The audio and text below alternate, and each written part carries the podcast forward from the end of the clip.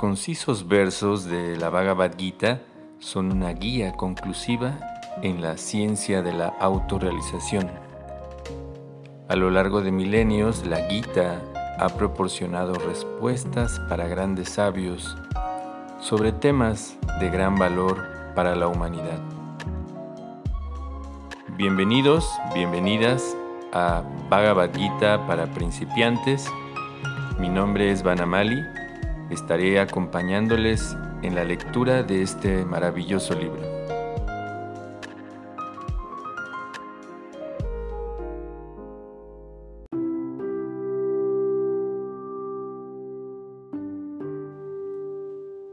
Hoy estamos leyendo el texto 22 y 23 del capítulo 3 de la Bhagavad Gita tal como es. El sánscrito dice, Name partasti kartavyam trishu lokeshu kinchana. Nana baptam abaptavyam karta evacha karmani Traducción y significado por Bhaktivedanta Swami Srila Prabhupada.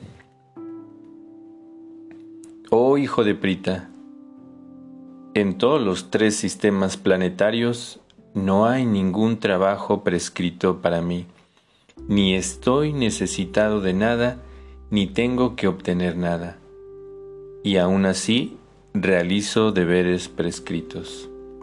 Significado. A la Suprema Personalidad de Dios se lo describe en las escrituras védicas de la siguiente manera. तं ईश्वराणां परमं महेश्वरं तत् देवातं परमं च दैवतं पतिं पथिनं परमं परस्तत् विधमाधिवं भुवनेशम् इदं न तस्य कार्यं करणं च विद्यते न तत्समश्च व्यक्तिकश्च दृश्यते parasya saktir vivadaiva shruyate swa bhavikya vala kriyacha. El Señor Supremo es el controlador de todos los demás controladores y es el más grandioso de todos los diversos líderes planetarios. Todo el mundo está bajo su control. El Señor Supremo es el único que les delega a todas las entidades algún poder en particular. Ellas no son supremas por sí mismas. A Él también lo veneran todos los semidioses y Él es el supremo director de todos los directores. Por consiguiente, Él es trascendental a toda clase de líderes y controladores materiales, y es digno de la veneración de todos. No hay nadie más grande que Él, y Él es la causa suprema de todas las causas. Él no posee una forma corporal como la de una entidad viviente ordinaria. No hay diferencia entre su cuerpo y su alma. Él es absoluto. Todos sus sentidos son trascendentales. Cualquiera de sus sentidos puede realizar la acción de cualquier otro de ellos. Por lo tanto, no hay nadie que sea más grande que Él, ni igual a Él.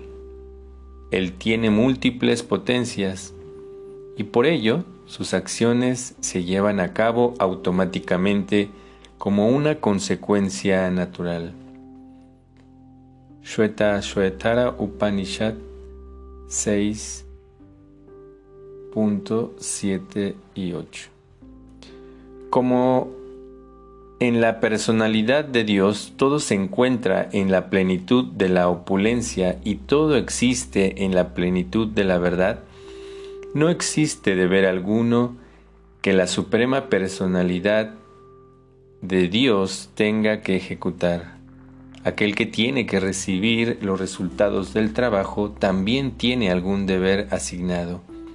Pero aquel que no tiene nada que lograr en los tres sistemas planetarios, ciertamente que no tiene ningún deber.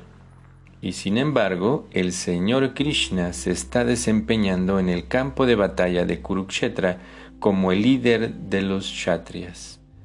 Porque los Kshatriyas tienen el deber de brindarles protección a los afligidos, aunque Él está por encima de todas las regulaciones de las escrituras reveladas, no hace nada que las viole.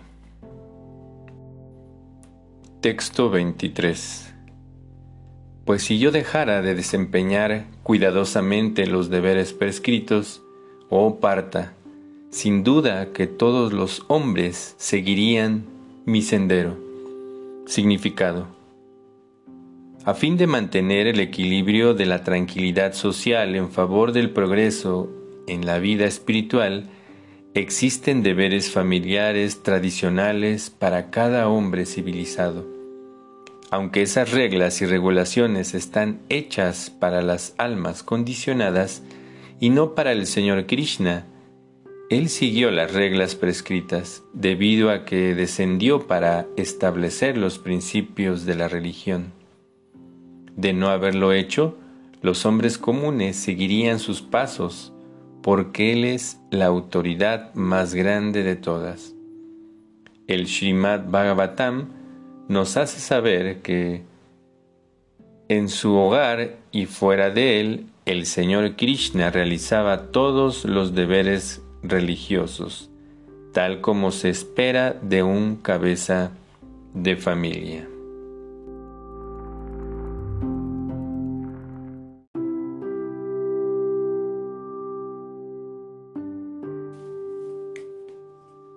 En el texto número 22 escuchamos cómo la mayoría de nosotros estamos siguiendo a un líder, todos tenemos esa propensión, es algo natural en la manera de, obtener conocimiento, en la manera de desarrollarnos como individuos. Y ahora Krishna está mencionando que en todos estos sistemas, en todo este universo material, no hay ningún trabajo, ninguna actividad que sea prescrita para él. Nosotros tenemos un concepto de, Dios, de la divinidad, eh, en el que esté otorgando bendiciones, esté eh, otorgando eh, las necesidades, esté cubriendo las necesidades de los individuos sin embargo, no es algo que él tenga que ejecutar de manera directa.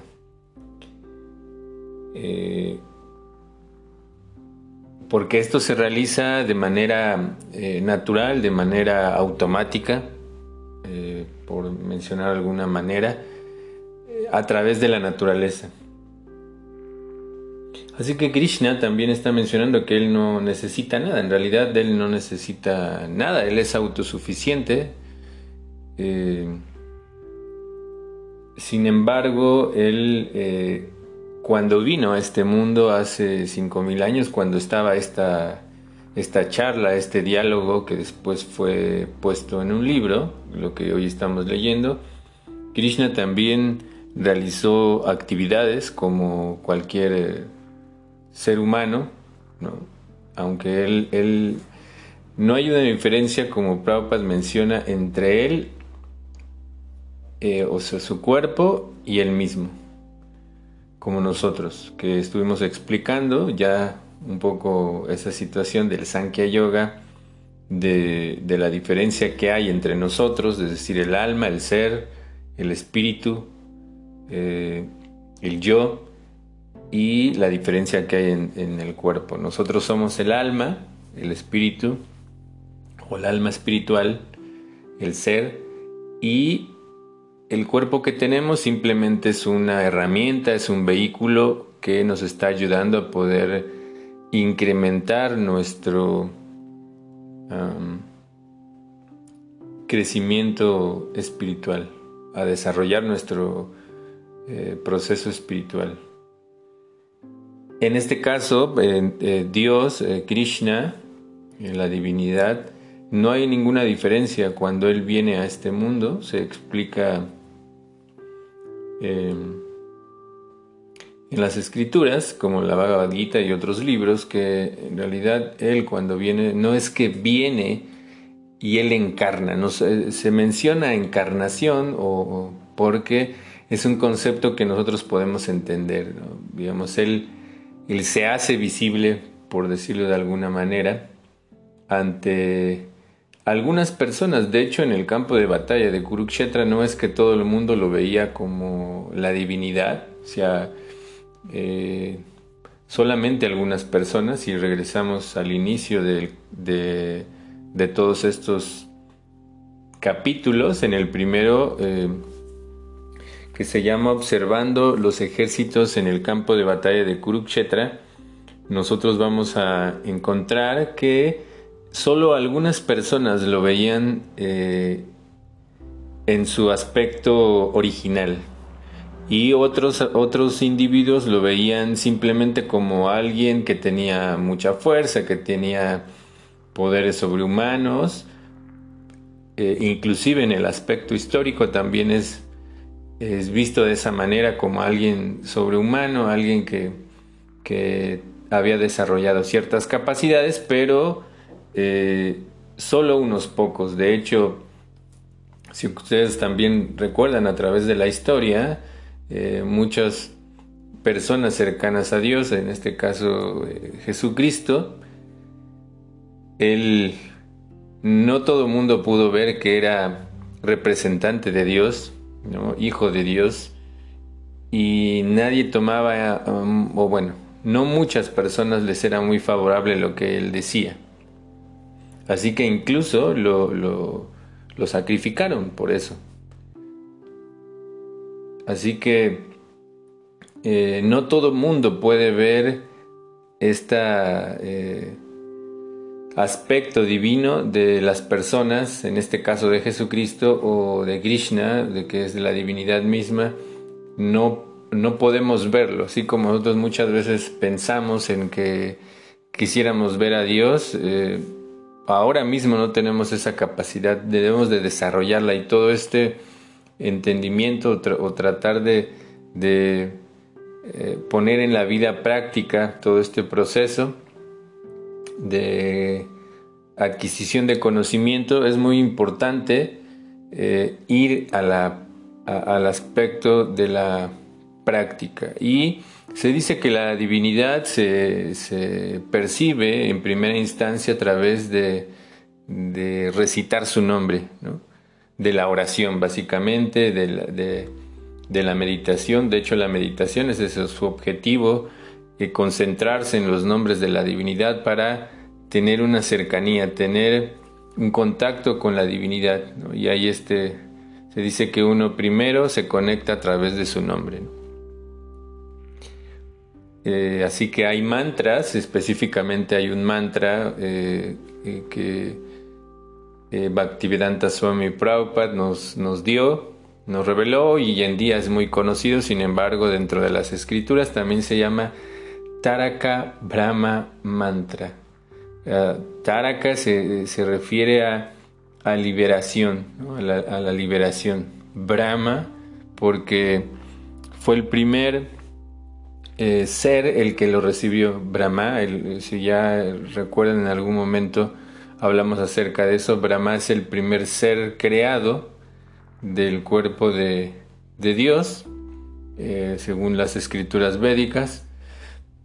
Eh, Taraka Brahma Mantra, mantra, es decir, un sonido que, así que este sonido o este mantra, que nosotros lo conocemos también como Maha Mantra, es lo que nos va a conectar con, con la divinidad y muchos ya lo conocen, sin embargo, para aquellos que se están uniendo a todos estos audios, es muy importante realizar todo eso, la oración, la meditación y específicamente en este eh, mantra, uno puede recitar a manera de meditación eh, o, o, o yapa. Yapa significa susurrar. Y esta práctica, ya algunos les he dejado el link, los voy a dejar de nuevo para los que se están uniendo.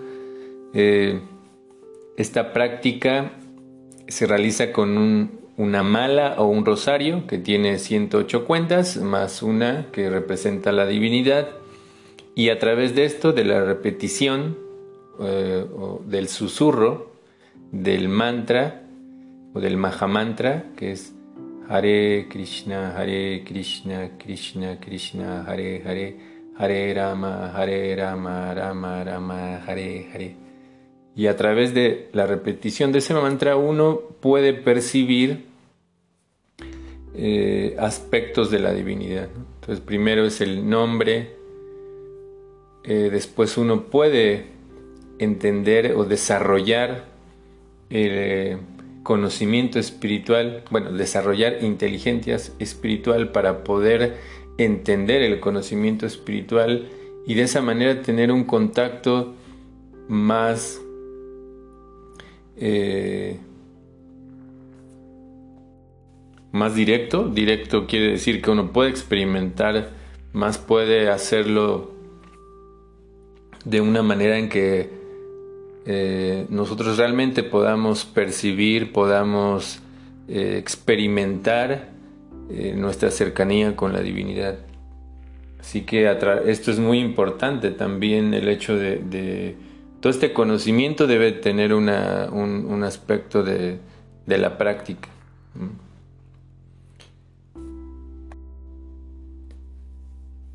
Así que Krishna cuando estuvo en este, en este mundo material hace 5.000 años, él desempeñó sus actividades como, como parte de, la sociedad. Él, como estamos escuchando, era parte de la realeza, parte de, de esta sociedad de kshatriyas o de guerreros, y él mismo realizaba este tipo de actividades eh, para dar un ejemplo, de hecho. Y no solamente en ese sentido, sino que también él, cuando era muy pequeño, adoptó esta forma de aprendizaje de aceptar a un maestro para poder él desarrollar sus capacidades, digamos, ese eh, de nuevo es para dar el ejemplo hacia los demás. Él de hecho hubiese podido evitar todo eso y simplemente Em, tal vez demostrar sus habilidades o cualquier cosa, que en realidad lo hizo, pero por otro lado también dio ese ejemplo. Él cuando era pequeño asistía a, básicamente a la casa del maestro, ¿no? por eso se, llamaba Guru Kula, que es la, eh, el, hogar o el, o el lugar donde el maestro, en este caso que el maestro espiritual que eh, le enseñaba diferentes eh, elementos que iba a aplicar en su vida, pero más eh, toda esta situación del crecimiento espiritual, Krishna lo hizo. Así que nosotros también debemos de, aplicar esta situación de ejecutar nuestros deberes.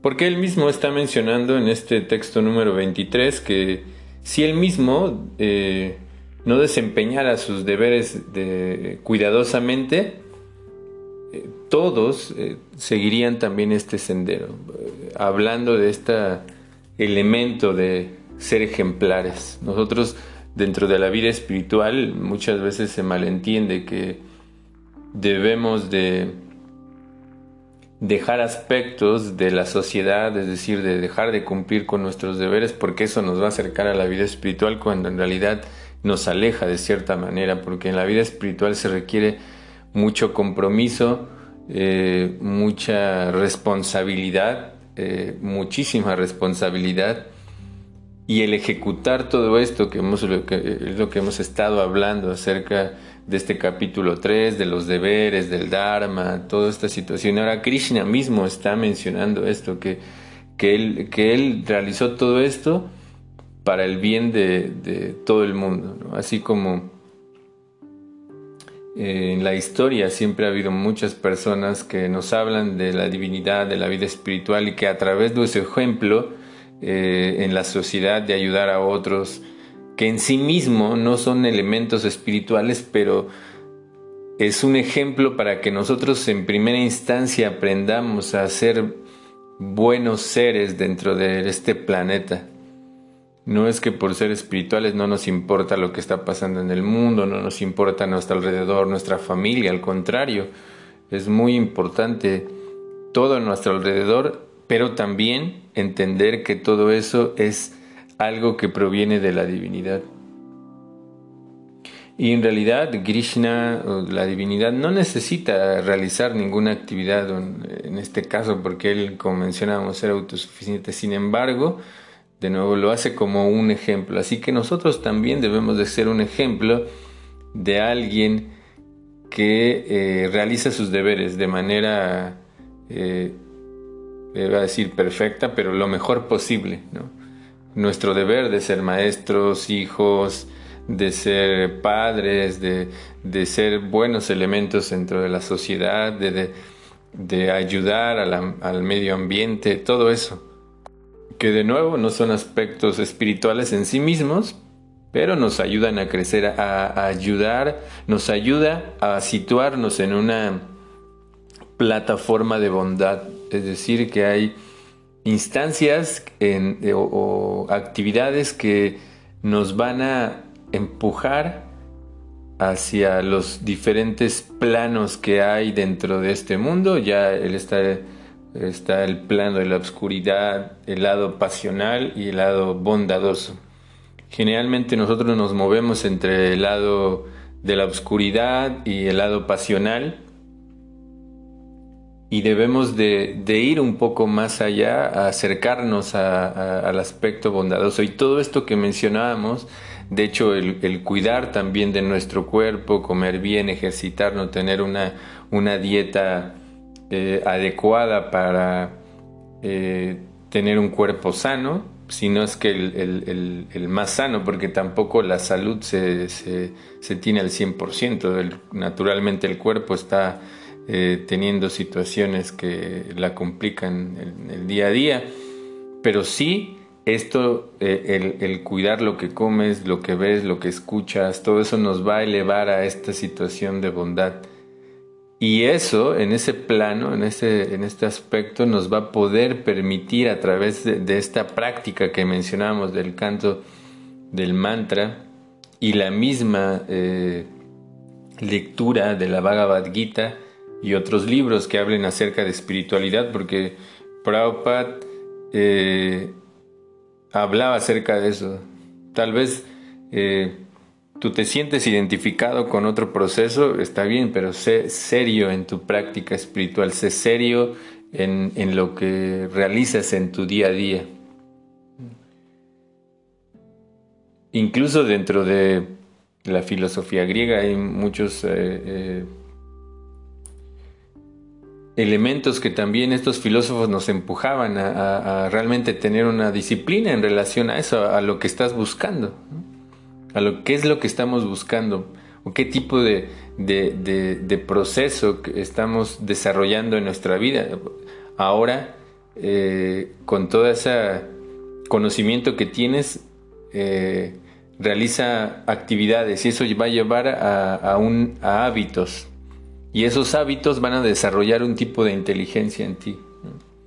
Así que es muy importante que nosotros también estamos buscando una atmósfera espiritual en nuestra vida, tengamos estos hábitos de realizar actividades en esa misma naturaleza, de esa misma naturaleza, actividades espirituales.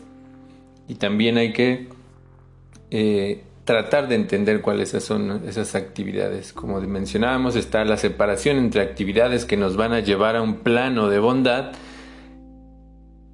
y actividades que meramente son espirituales, que todo eso tiene que ver directamente con la divinidad, con el conocimiento de la divinidad, todo en relación a la divinidad.